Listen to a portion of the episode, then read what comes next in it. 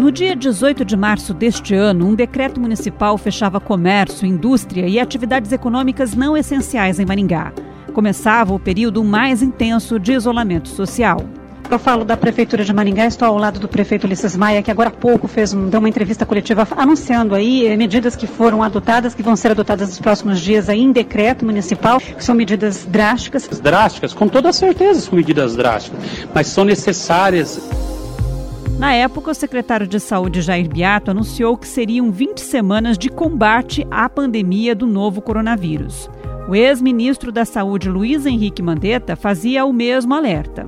Volto a repetir, nós teremos aí em torno de 20 semanas a partir do surto epidêmico que serão extremamente duras para as famílias, para as pessoas. Cuidem dos idosos. Cuidem dos idosos. As 20 semanas se passaram, cinco meses após o início do surto epidemiológico. Mas como está a pandemia? Nós conversamos esta semana com o secretário de Saúde Jair Beato, que explicou a situação do novo coronavírus na cidade. A curva de contágio, que estava em ritmo crescente nos últimos 14 dias, estabilizou num platô. Se a partir daí irá cair ou não, vai depender do comportamento social. A gente tem ainda mais fases da doença pela frente, não só Maringá, mas outras regiões do Paraná que vem tendo um comportamento semelhante que é Maringá, Londrina, diferente do que já aconteceu em Cascavel, diferente do que já aconteceu em Curitiba, com mais casos, mais dificuldade de internação, mais é, óbitos, e a gente sabe que vai aprendendo todo dia um pouco com a doença. Vamos ter que aprender a conviver com ela. Preparamos a nossa rede, né, leitos de UTI, as nossas unidades de atendimento, e estamos num platô da doença no estado do Paraná. Isso já pode ser confirmado, já subimos, vamos dizer, a serra, estamos num platô da doença, esperando quando nós vamos reduzir o número de casos, que ainda é, uma, é um comportamento que vai ser meio semelhante no Paraná. É, mas já estamos mais avançados, já saímos da fase do que estávamos lá em março, com certeza. Não temos quanto tempo vamos ficar no platô. A gente sabe que o Brasil é assim não foi um país como na Europa, que teve uma curva de aceleração muito rápida e caiu, é, e está num platô e vem caindo lentamente. 15, 20 semanas, não sabemos. Sabemos que estamos num platô e que deve, a partir de algum momento, esperamos que daqui um ou dois meses, começamos a cair desse platô. Aí vai depender também de uma situação não sabemos como vai ser o comportamento, se vai ou não voltar às atividades escolares, para ver como é o comportamento da doença com essas pessoas todas voltando a estudar, né? E nós não tivemos esse essa forma de avaliar como que é ter aí os jovens estudando, as crianças estudando com o Covid circulando. Então, se esse platô pode ser esticado, se esse platô pode voltar a crescer, se esse platô vai cair, tem essa nova influência que é o retorno de alguma atividade, principalmente a questão da atividade escolar, porque as demais atividades, na grande maioria, já se retornaram com diferentes formas, mas então no Brasil foram poucas as cidades que voltaram às atividades escolares.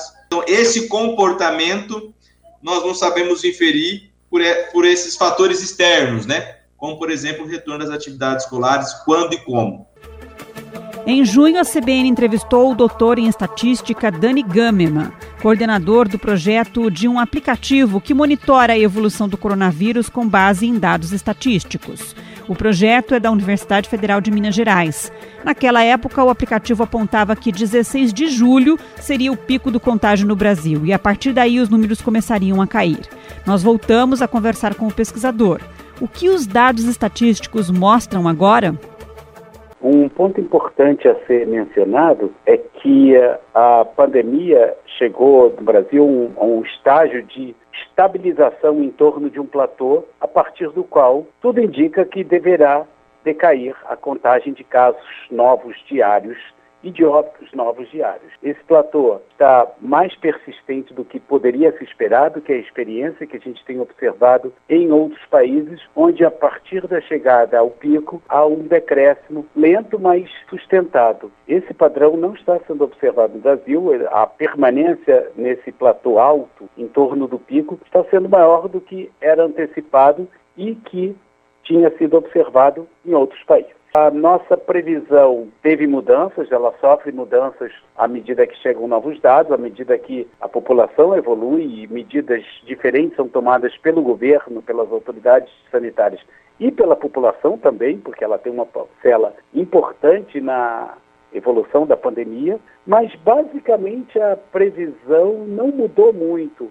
A gente entende que o pico estava previsto eh, agora para acontecer segunda quinzena de julho, parecido com o que a gente tinha antes, para o número de casos confirmados, ele permaneceu nessa região, que mudou é que quando a gente incorpora a heterogeneidade do Brasil nos seus diferentes estados e da diferente forma como eles estão se comportando perante a pandemia, o fim dos casos agora a gente está prevendo para muito mais para frente, apenas em abril do ano que vem. O pico efetivamente já passou, é, tudo indica que a gente está começando a se encaminhar para a descida do número de casos, embora, como eu disse, essa descida está sendo muito mais lenta do que observado em outros países, do que a gente esperava, mas ela está acontecendo e deverá se intensificar a partir do nos próximos dias. No que diz respeito a mortes, o padrão é mais ou menos parecido, também apresenta um ligeiro declínio uh, a partir dos últimos dias e que a gente espera que aconteça quando a gente agrega todos os estados. Claro que tem diferentes comportamentos nos diferentes estados, alguns já passaram claramente do pico, outros ainda vão chegar no pico, mas quando a gente agrega tudo, o resultado que a gente tem é que, muito provavelmente, o pico total agregado para o Brasil já foi atingido no final de junho, início de julho, e que o declínio está começando, embora, como eu disse antes, de forma mais lenta do que a, preconizada, e que a gente vai caminhar para um total de mortes de em torno de 165 mil, podendo ser de 153 mil até 187 mil. Essa heterogeneidade que eu comentei, os diferentes estados, os diferentes comportamentos dos estados, nos leva a acreditar que a grande maioria das mortes terá sido observada apenas em fevereiro do ano que vem, mas temos muita incerteza quando se dará esse do, da pandemia, em termos das mortes, podendo ir desde janeiro até final de maio. Ou seja, tem muita incerteza associada ao fato que os estados, diferentes estados, estão em diferentes estágios dessa pandemia.